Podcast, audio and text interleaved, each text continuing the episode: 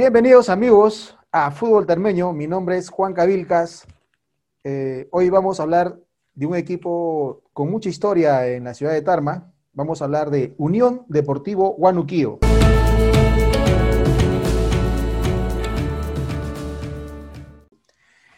Para hablar de Unión Deportivo Huanuquío hemos invitado a una persona que está identificada con, el barrio, con Tarma. Eh, tenemos el gusto de presentar al profesor Orestes Auberto Damián Navarro, una persona muy identificada con su barrio, con su pueblo. Eh, él nos va a ayudar a aclarar un poco esta historia del equipo, a contarnos un poco más de, su pueblo, de su gente, cómo ha evolucionado eh, Bienvenido, profesor Auberto. Buenas noches.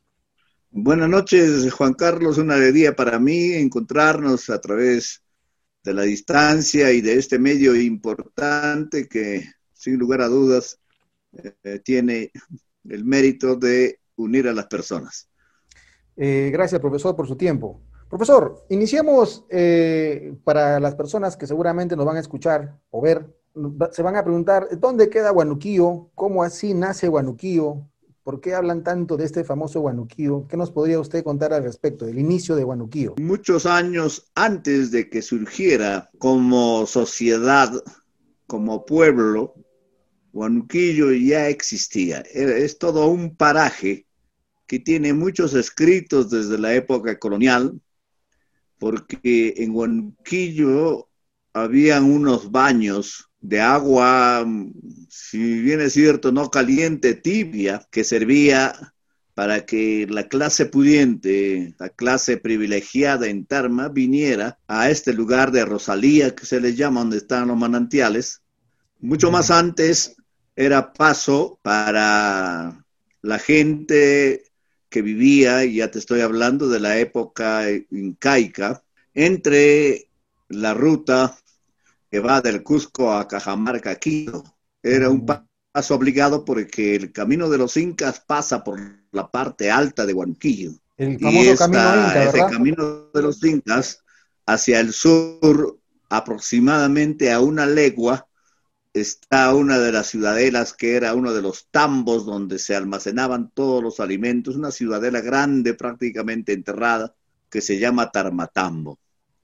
Exactamente. Y antes de los incas existían pues ya aquí los famosos taramas, toda una cultura que tenía su sede en la parte baja, en la zona donde está ahora Tarma, hacia la zona de Cobamba. Eh, pero allí la presencia era solamente en el campo de la agricultura, porque como tú debes saber, Juan Carlos, la, existencia o la vivencia o la, la permanencia de todos los eh, pobladores eran en las partes altas. Por ejemplo, está Huangrimarca, está el mismo Tarmatambo, está Yanamarca, está Vilcabamba, zonas altas donde vivían nuestros antepasados y por supuesto los taramas nunca fueron conquistados por los incas, pues ni se rindieron tampoco, igual que los huancas, igual que los chancas, igual que los chachapoyas, no se rindieron, fueron sometidos. Mm. Acá llegaron de, muy diversas partes, otras etnias, otras razas, porque esa era la política del incanato, de traer gente y de acá llevar gente a otros lugares a fin de apaciguarlos. Pero eso es parte de la historia y como Huanquillo era un paso obligado del camino de los incas, bajaban tres vertientes a esta zona baja que cruzaba hacia la selva, hacia la zona nororiental, cruzaban los caminos. Y Huanquillo era una zona muy fructífera y que servía de campos de cultivo para, no solamente seguramente ya en el tiempo de los incas, para los incas, eh, porque en Tarmatambo se almacenaba el maíz, la papa y todos los productos agrícolas. Ah, Entonces, en consecuencia, pues Huanquillo ya tiene ese largo devenir en la historia. Y, cuando ya termina prácticamente mm, la época del coloniaje, eh, vemos, viene la época de la república. bien sabemos que el territorio, por un lado, se dividieron ya no los españoles, sino los mismos peruanos, vinieron acá quienes habían participado directa o indirectamente en la guerra con Chile, eh, recibieron extensiones de terrenos y entre ellos acá pues en, en Huanuquillo, prácticamente la familia Santa María fue la que se posesionó en toda esta zona sur de Tarma actual. Eh, en el devenir de los años, ya desde los años 1800, 1900, eh, a finales de 1940, se había producido una escisión de la familia Santa María por unión de sus hijos con otras estirpes, con otras familias, y de igual manera los otros terratenientes, eh, llámese los Caros, los Veraún, los Carpena, eh, muchas otras familias de, los Reyes Patrón, que mm, emigraron a otros lugares y aquí los cruces de las familias han sido bastante importantes. Y llegamos a los años 38, 39, 40, cuando se produce pues este deseo de la dueña de esta parte de Tarma, Guanuquillo está en la zona sur, en la ruta que va hacia Jauja, allí está Guanuquillo, a kilómetro y medio de la ciudad, eh, decide vender esta extensión de terreno aproximadamente de unos 18 mm, tongos. Eh, aquella vez la medida era en tongos. Y la dueña, que era una mujer que no había logrado casarse, se llamaba Leandra Santa María, Santa María. Es la parte donde está ahora Huanuquillo, toda la pampa y toda la falda. Entonces, eh, pudimos observar cómo la inquietud de los eh, jóvenes de aquel entonces, que eran hijos de los uh, trabajadores, de los labradores, de los agricultores de la hacienda Santa María, que su principal sede era una hacienda que hasta ahora existe, que lo tiene la familia Espinosa. Esa hacienda se llamaba San José de Achuncha. Mm. O sea, Achuncha pertenece a Huanquí. Entonces, eh, simple y llanamente se puede observar que esta inquietud los lleva a decir y a conversar con la dueña, a pedirles que les venda a ellos como agricultores que eran como trabajadores. Puso su precio y empezaron a apuntárselos todos, básicamente los jóvenes de aquel entonces. Ya te ¿Qué familias recuerda, profesor? ¿Qué familias recuerda de esa época, de los 30, eh, de los 40, que, que se puede recordar usted? ¿Qué familias oriundas hay de Guanuquillo? Claro, está la, la, familia Espinosa, la familia Rodríguez, la familia Gamarra, la familia Pacheco, la familia Pérez, eh, la familia Cortés. Eh, y vale la pena aclarar, hay varias familias que se repiten con este apellido porque pienso que la migración ha permitido que lleguen varios espinosas, hay tres versiones de espinosas, varios Valverdes, igual hay varias, y, la, Anticona, es decir, hay muchas familias que son originarias de acá, desde aquel, de aquel tiempo, la familia Limaya, la familia Vázquez, y ellos son los que estaban aquí eh, posesionados en esta parte de Huanuquillo. Mm, Pero cuando se puso el precio para el terreno, se puso el precio para el terreno, vieron que no tenían las posibilidades de alcanzar la cantidad de, dinero que pedía la dueña. En consecuencia, imagino que por allí surgió una idea de llamar a alguien o algunos de la ciudad de Tarma quisieran venir acá, quisieran unirse al grupo a fin de que participen en la compra de este terreno y ya serían pobladores de esta zona. Es así como invitan a la familia Camayo, a la familia Ramírez, a la familia Valverde, a la familia Damián, a otro Valverde que también era de Cerro de Pasco, eh, así a otras familias, a la familia eh, Pérez, qué sé yo, y todos ellos se constituyen y se prácticamente fueron 27 personas los que se juntaron a fin de eh, eh, aunar todo el capital y les alcance, incluso para los gastos, porque tenían que ir para Lima a hacer la documentación. Entonces, eh, podemos observar cómo un grupo bastante, un poco más de la mitad de la, familia Dama, Valverde, Atencio, Hurtado, la familia Gamarra, Pérez, Camayo, todos ellos dieron un aporte para un, tongo. Mm, ya. Pero a los otros no les alcanzaba. Entonces a los otros, de acuerdo a la cantidad, se les dio medio tongo, ¿no?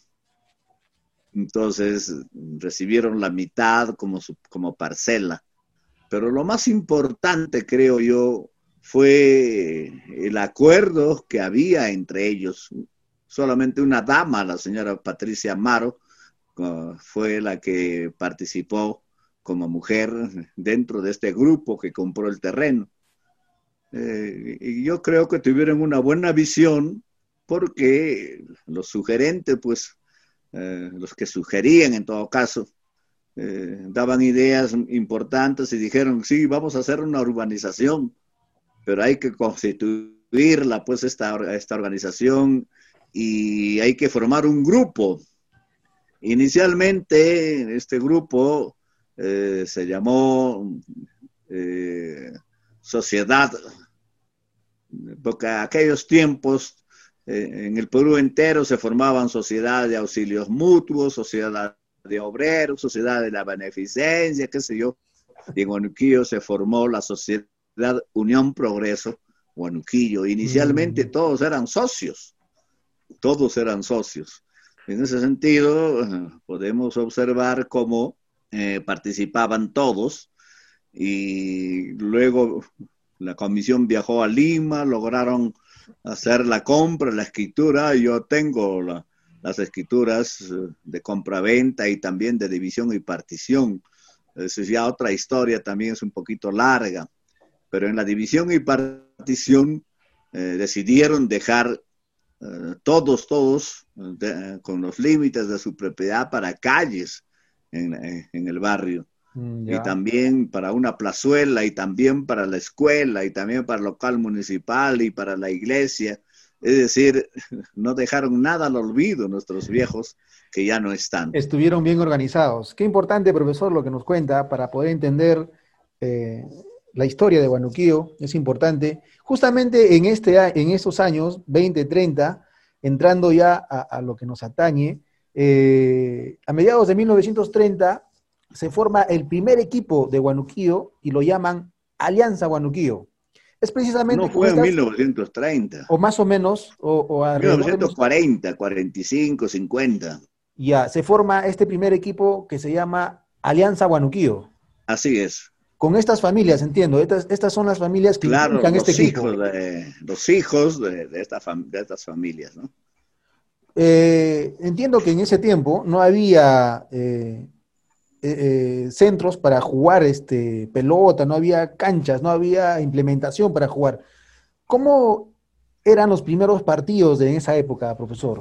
Había una intención siempre que yo recuerdo desde niño. Yo nací en 1944 y cuando ya tuve uso de, uso de razón, ya había deporte en Huanquillo. Es decir, si eh, hacemos una inferencia, eso quiere decir que antes que se formara como pueblo, los trabajadores, los trabajadores de las haciendas, porque habían varias haciendas, formaron lo que usted dice, Alianza Huanquillo por los años 30, 40, ¿no?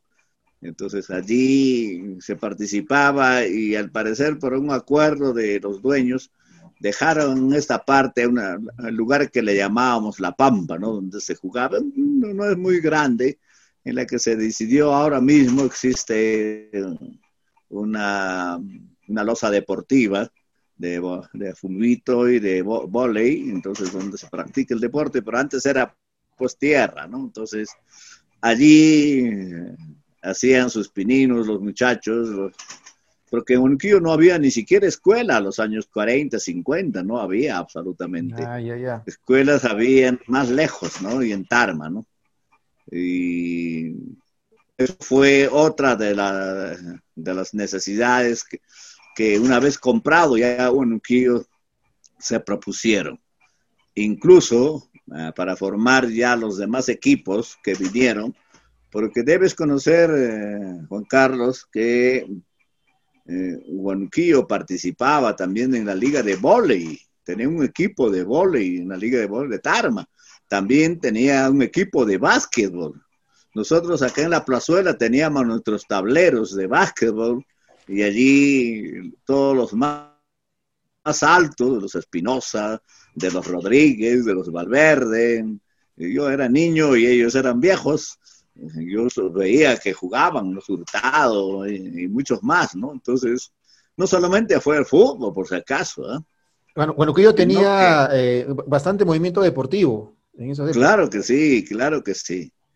Hubieron personas muy entusiastas, por ejemplo, la familia Argandoña, la familia Camayo, la familia Atencio, que posibilitaron que hubiera deporte aquí en Guanuquillo. Siempre se soñó con un campo deportivo, bueno, nunca se logró tener un campo deportivo. Y lo mm. que es la ironía del, destino, ¿no? La municipalidad construyó una vía deportiva a la cual ni se puede ingresar, ¿no? Y si hay que ingresar hay que pagar, ¿no? Entonces, Imagínese. es ironía y eso está en Guanuquillo, ¿no? Ese es otro de los grandes problemas. Nosotros ya cuando éramos jóvenes queríamos expropiar ese terreno y no nos dejaron. Pero eso es otra historia también. Otra historia, ¿no? Después de esta, el primer equipo que forma eh, en el pueblo de Guanuquío, después se forma en la época de los 40 a los 50 se forma Unión Progreso Guanuquío, ¿no? ¿No es cierto? Eh, este equipo es el que campeona ese mismo año que es formado, me refiero a Unión Progreso Guanuquío, campeona en la segunda divisional, si mal no estoy este, mal informado. No, en, en, Tarma habían tres divisionales. Tres divisionales. Tercera, segunda y primera. Pasar de tercera a segunda era toda una historia, porque en tercera no solamente participaba pues Juanquillo, ¿no? Era la inquietud deportiva, participaba por Machaca, Acobamba, participaban uh, muchos de los ¿Cuántos equipos había en ese época, profesor? ¿Cuántos equipos más o menos había? ¿Cuántos equipos más o menos había eh, eh, en esa época?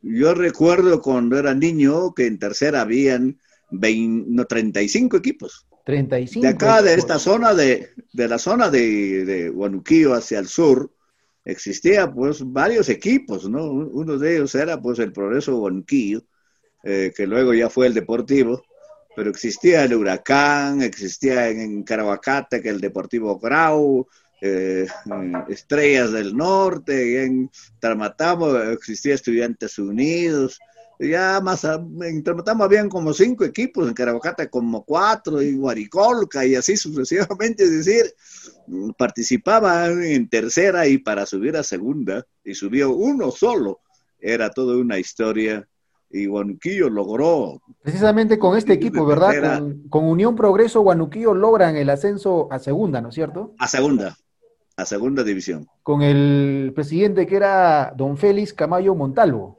Claro, don Félix Camayo Montalvo. Yo recuerdo que él trabajaba, pues, en aquella vez, en la empresa nacional de telecomunicaciones, y era el único que tenía teléfono en el barrio y él tenía a su disposición, porque era toda una autoridad en el teléfono, eh, tenía una camioneta y que nosotros la gorreábamos para ir al colegio, ¿no? Y a veces nos llevaba de buena fe, pero era muy buena gente el señor Camayo. Y cómo lo vamos a olvidar, ¿no? Posibilitó muchas cosas, fue muy entusiasta. Él, su esposa, la señora Cipriana Mangiari, de Camayo fue también extraordinaria, una extraordinaria mujer y sus hijas, ¿no? Que formaban parte del equipo de volley, porque el señor Camayo tuvo dos hijos, uno de ellos, pues Manuel, un, futbolista fuera de serie, ¿no? Justamente, eh, eh, más adelante vamos a hablar de este famoso jugador, el gato, que le decían el gato Camayo, pero antes, profesor, hay, una, hay un hecho en Guanuquío, no sé si marca eh, al pueblo, hay un accidente en, el, en la época del 46-48, que un equipo de fútbol, precisamente este Unión Progreso, eh, dirigiéndose a Guaricolca, un partido, hay un accidente y pierde la vida uno de los jugadores de Guanuquío.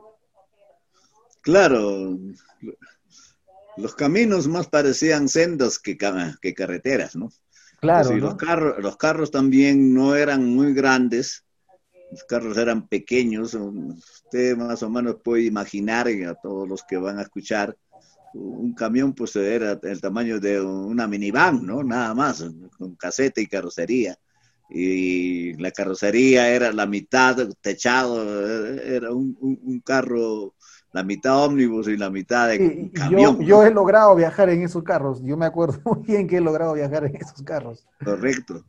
Entonces el camino era harto peligroso, harto peligroso y de lo que yo recuerdo es que antes de llegar a Carahuacata, saliendo nomás, ni siquiera ya pasando a Tarmatambo, hacia, porque se dirigían hacia Guaricolca, la invitación era de allí. Eh, parece que el carro sufrió un desperfecto y se fue al vacío, ¿no? Hubieran muerto muchos. Felizmente el carro se quedó atracado en los árboles de eucalipto, de chacla, de esas cosas y solamente se lamentó la muerte de uno de los jugadores. Celestino Cosme, ¿no? De Celestino mm, Cosme. Claro, es una de las familias de don Celestino Cosme, sí, así es. Profesor, avanzando en el tiempo, se forma otro equipo en la evolución de este, eh, de este equipo y lo llaman el Deportivo Guanuquío. Unión Deportivo Guanuquío. Pero antes de Unión Deportivo Guanuquío, yo tengo entendido que, que se forma Deportivo Guanuquío se forma Deportivo, Guanuquío, eran los hijos de los que jugaban en Progreso Guanuquío, en Unión Progreso Guanuquío. Eh, casi siempre han sido los hijos los que jugaban. O sea, los papás dejaron la herencia a los hijos, ¿no? Eh, con los equipos, con los años que pasaban, y era lógico, ¿no? Yo también jugué por el Deportivo Uniquillo, mis hijos también jugaron, ¿no? Claro. O sea, se va pasando con el tiempo, con el devenir del tiempo, ¿no? Hay un detalle que, encontré por ahí. Hay un, tema de la chogopeada antes de entrar a un partido. Usted sabe que chogopear es eh, masticar la coca, ¿no es cierto? Eso hacen los campesinos antes de ingresar a la chacra o, a la mitad del jornal. ¿Era cierto esto que los jugadores chogopeaban antes de entrar a un partido? Claro, chogopeaban.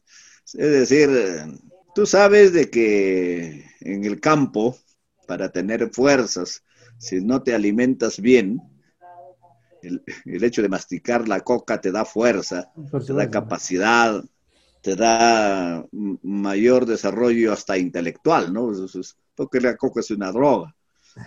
Pero, eso no lo sabían, ¿no? Muy, pocos sabían y se tenía que hacer de, la forma más oculta posible, ¿no? Entonces, todos entraban a un ambiente antes de ir al estadio, a veces era la casa de uno de los vecinos, de uno de los jugadores, y ahí toditos se proveían, se tiraban una mascada de coca, y, luego también se llevaba para el entretiempo agua de coca, ¿no? Ah, ya, mire, claro, ¿no? Se llevaba agua de coca para el entretiempo. ¿no? Y también se llevaba pues, el famoso quemapecho, ¿no? Quemapecho, ¿cómo era eso, profesor? O sea, se llevaban, preparaban pues su limonada y allí le echaban su caña, ¿no? Y a eso les ardía en, el estómago, en el pecho, ya pues le llamaban quemapecho, ¿no? La chogopeada iba acompañada de eso, ¿no? Ah, ya. También averigüé por ahí que cuando no ganaba o cuando perdían un partido, hacían uso del huacapincho. ¿Era cierto esto del huacapincho o no? No solamente cuando terminaba el partido se perdía, a veces estaba perdiendo el primer tiempo, en, el camarín, a veces eh, cuando se jugaba en el estadio de San Vicente no había camarín, en el, habían árboles por allí, en el estadio de San Ramón tampoco había camarín, agarraban en la parte de atrás, agarraban cuatro jugadores a, un pata ahí, lo jalaban como a Tupac Camaro y le daban dos, tres, cuatro correazos, ¿no? Para que despierte. Le decían, pues juega bien, pues, con... le decía, etcétera, etcétera. o sea que sí es cierto, en, al medio tiempo o al final los agarraban con el guacapincho para que despierten. Así es, así es, así es, así es. Y siempre lo hacía el, el, papá o el, hombre más experimentado, el hincha que iba allí y, con derecho lo hacía, ¿no? Yo jugaba así, y tú no puedes. Es decir, toda una historia, toda una historia. ¿Por qué le decían el equipo ascensorista, profesor? Por los años ya de 70, el equipo siempre estaba en segunda, pues, y teníamos los deseos de que suba primera. Eh, también allí había otra especie de, de, de ironía, ¿no? uno de los vecinos de acá, el señor finado, distinto, el señor Carlos Atencio Valverde, eh, llegó a ser eh, presidente de la Liga Provincial de Fútbol. Eh, era contemporáneo con don Luis Guamán Espinosa. Claro. Don Luis Guamán Espinosa fue yerno de don Félix Camayo Montalvo. Y don mm. Félix Camayo Montalvo parece que le inyectó con tallita y todo a don Luis Mamán para que amara el deporte, pues. Con franqueza, yo a Lucho Mamán lo he visto patear las pelotas ahí al comienzo de un partido, esas cosas, no lo he visto jugar nunca, pero de repente jugó, ¿no? no él era, creo, que como, creo que como dirigente era, eh, eh, era mejor, ¿no? No solamente dirigente, eh, fue el sostén, Lucho Mamán fue el sostén del equipo muchísimos años. Jugó un gran papel en, ese, en, esa, en esa época Luis Guamán Espinosa. Y en esa época también estuvo el entrenador Osorio, Víctor Osorio, ¿no? El arequipeño. Que es el que apoyó y Lucho Guamán le pagaba toda su permanencia, le pagaba, le daba sus propinas. Muy amante del deporte, Lucho Guamán, para mí, mis respetos, mi admiración siempre. Y a él le siguieron otros presidentes cuando ya tuvo que emigrar él a Huancayo por su cargo. Eh, y dentro de esos presidentes está don Julio Quintana, está don Marino Espinosa, está don Ricardo Pérez, ya son otras personas que asumieron. Y en el interludio, pues el que te hablas casi siempre ha sido delegado y entrenador del equipo. Entonces lo logramos con los chicos, con Manuel Camayo, con el gato, con Huaca Espinosa, o sea, Amelio Espinosa Figueroa, con Hugo, con José Rimari Aquino, eh, y muchos otros muchachos del barrio, y también ya se había, eh, se traía jugadores más o menos que respondían y que podían estar al nivel del equipo. Eh, jugaron, me recuerdo, un chico que le apellidaban un apodo de Tiriza, ahorita no voy a recordar el nombre, estaban eh, muchos otros jugadores, ahorita no tengo la, relación de esos mm, jugadores que posibilitaron ascender a primera. Justamente eso fue en el 67, si no me equivoco, profesor.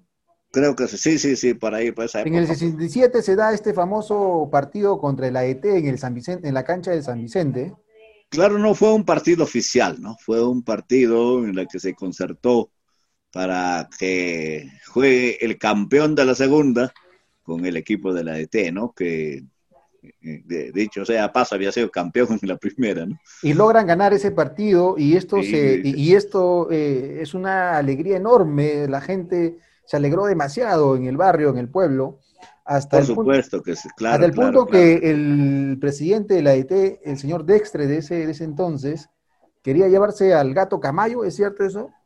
Claro, él quiso llevarse al gato Camayo, pero el gato agarró dijo, no, no, no, no, no, puedo reforzar alguna vez, pero no, yo, mi, deportivo, mi deportivo, me quedo con mi deportivo, a mí no, ni la plata que le estaban ofreciendo, creo que mil soles, no sé cuánto, no, no recuerdo bien, pero el gato dijo, no, yo tengo, acá, yo tengo acá una cita del, del gato en el libro del, del señor este Luis Guamán Espinosa, eh, hay una, frase, dos frases que, me impactaron, ¿no? El gato, según cuenta el, libro, dice, si por Tarma doy mi vida, por Guanuquío doy mi corazón. Claro, imitando a Odría, pues. ¿No?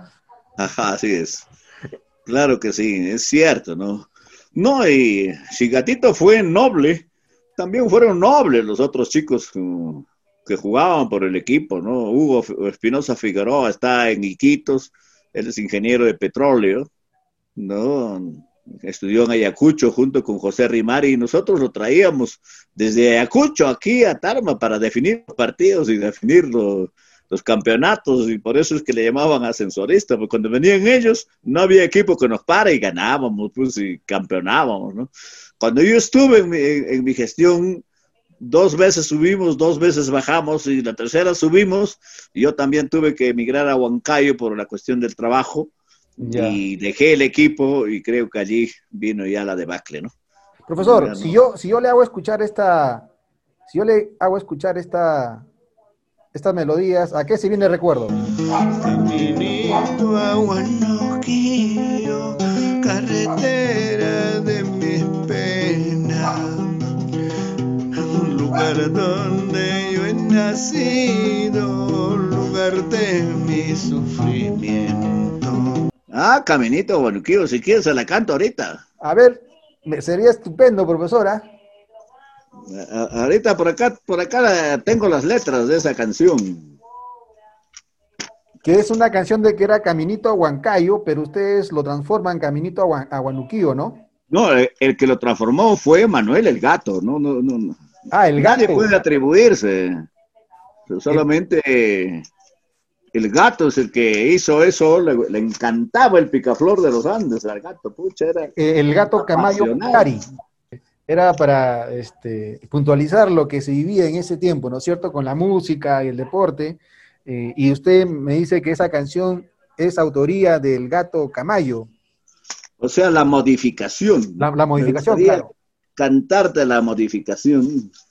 Es una canción que, identificó a su, es una canción que identificó a su época, ¿no, profesor? A todo, en esa época todo el mundo la cantaba en Guanuquío. No, pero también cantaban, bueno, si vale la pena eh, agregar un, un, datito más, y lo digo con mucha tristeza, Guanuquillo también participaba en, la, en las famosas, o en los famosos rompimientos de la Mulisa en Tarma, no sé si conoces o sabes. Claro, claro.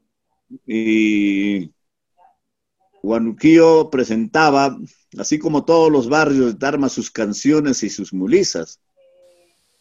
Y yo estaba muy pequeño, acompañaba, y, a lo más gritaría, ¿no? Pero a todos los mayores, acá había un, cantantes de primer nivel como los, hermanos Espinosa, Vicente Espinosa, Ursenio Espinosa, Marcelino Espinosa, eran cantantes de primer nivel. El gatito no se quedaba atrás con la voz de Hermógenes Adama.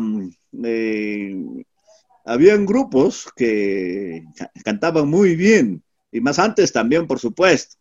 Entonces, lo que yo recuerdo es de que en la última participación, Juanquillo ganó ese rompimiento de la mulisa y sencillamente porque éramos de Huanuquillo, que éramos de acá, simplemente nos barrieron, le dieron el triunfo a otro y los huanuquianos dijeron nunca más participamos y nunca más participaron.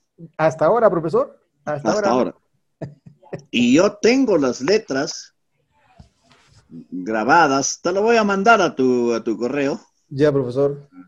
Tengo en un WhatsApp, creo, la canción cantada de esa, esa última mulisa, que es prácticamente así como el picaflor tarmeño para Tarma, ya. es para Huanquillo.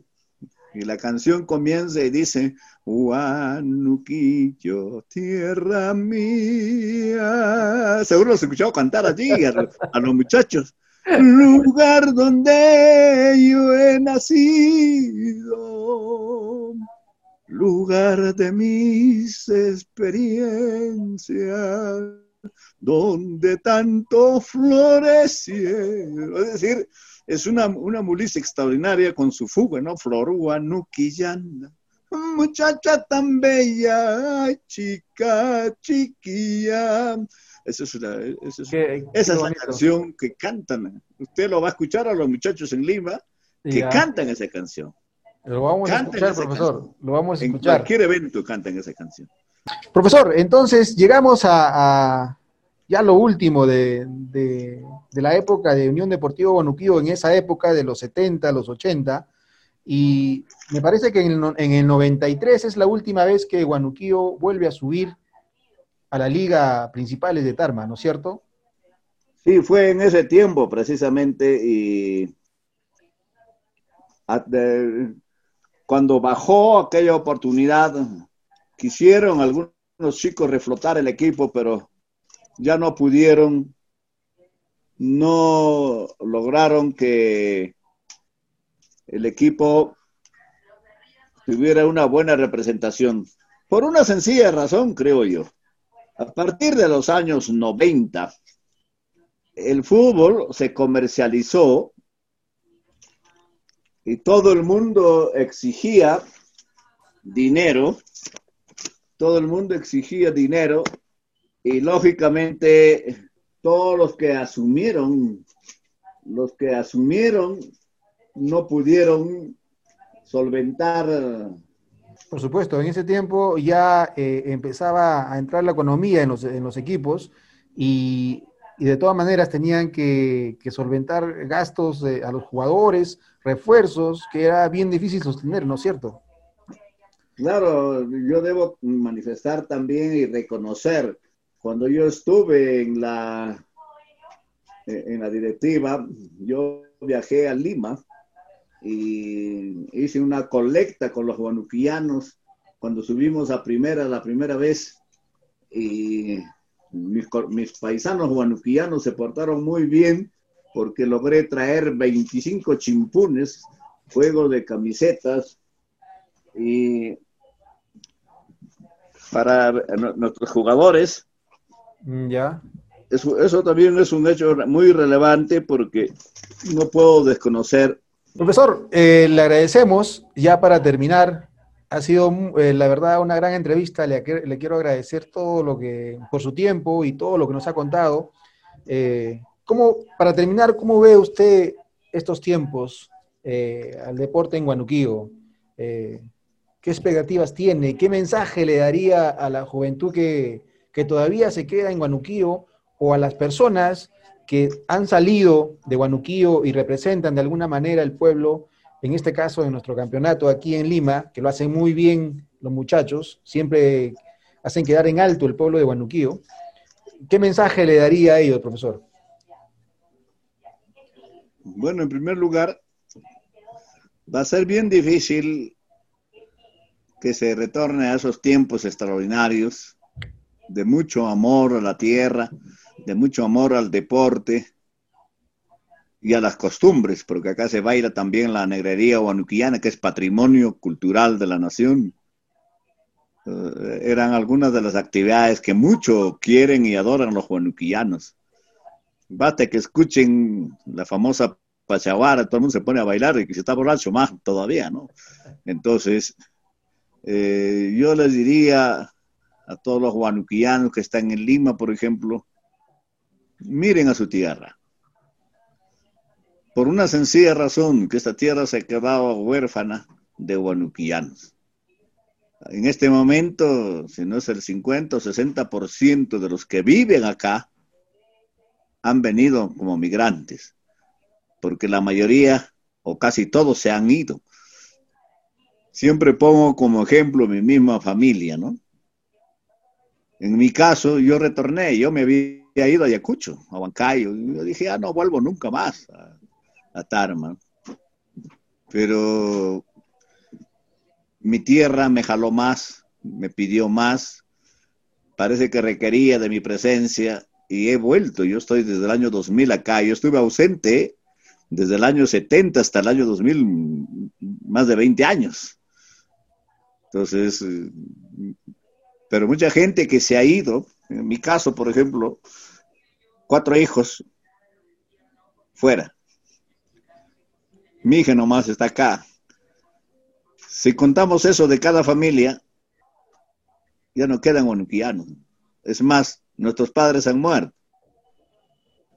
Y todos sus hijos han migrado a Lima, Huancayo, Chanchamayo. No hay huanuquianos. Creo que yo soy el más longevo de todos acá en el barrio. Excepcionalmente seremos unas cinco personas que quedamos de mi tiempo, de mi época, y la mayor parte de ellos solamente animan la cosa, pero la mayor parte de gente es de afuera. Y solamente les diría a ellos que si pudieran volver la mirada hacia su barrio sería importante. Ahora, hacer deporte con quién?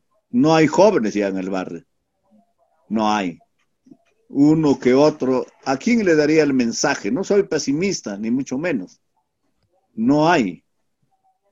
Una escuela que tenía cuando yo era niño 300 alumnos en toda la primaria, desde transición, aquella vez era transición, hoy por hoy tiene 25 alumnos.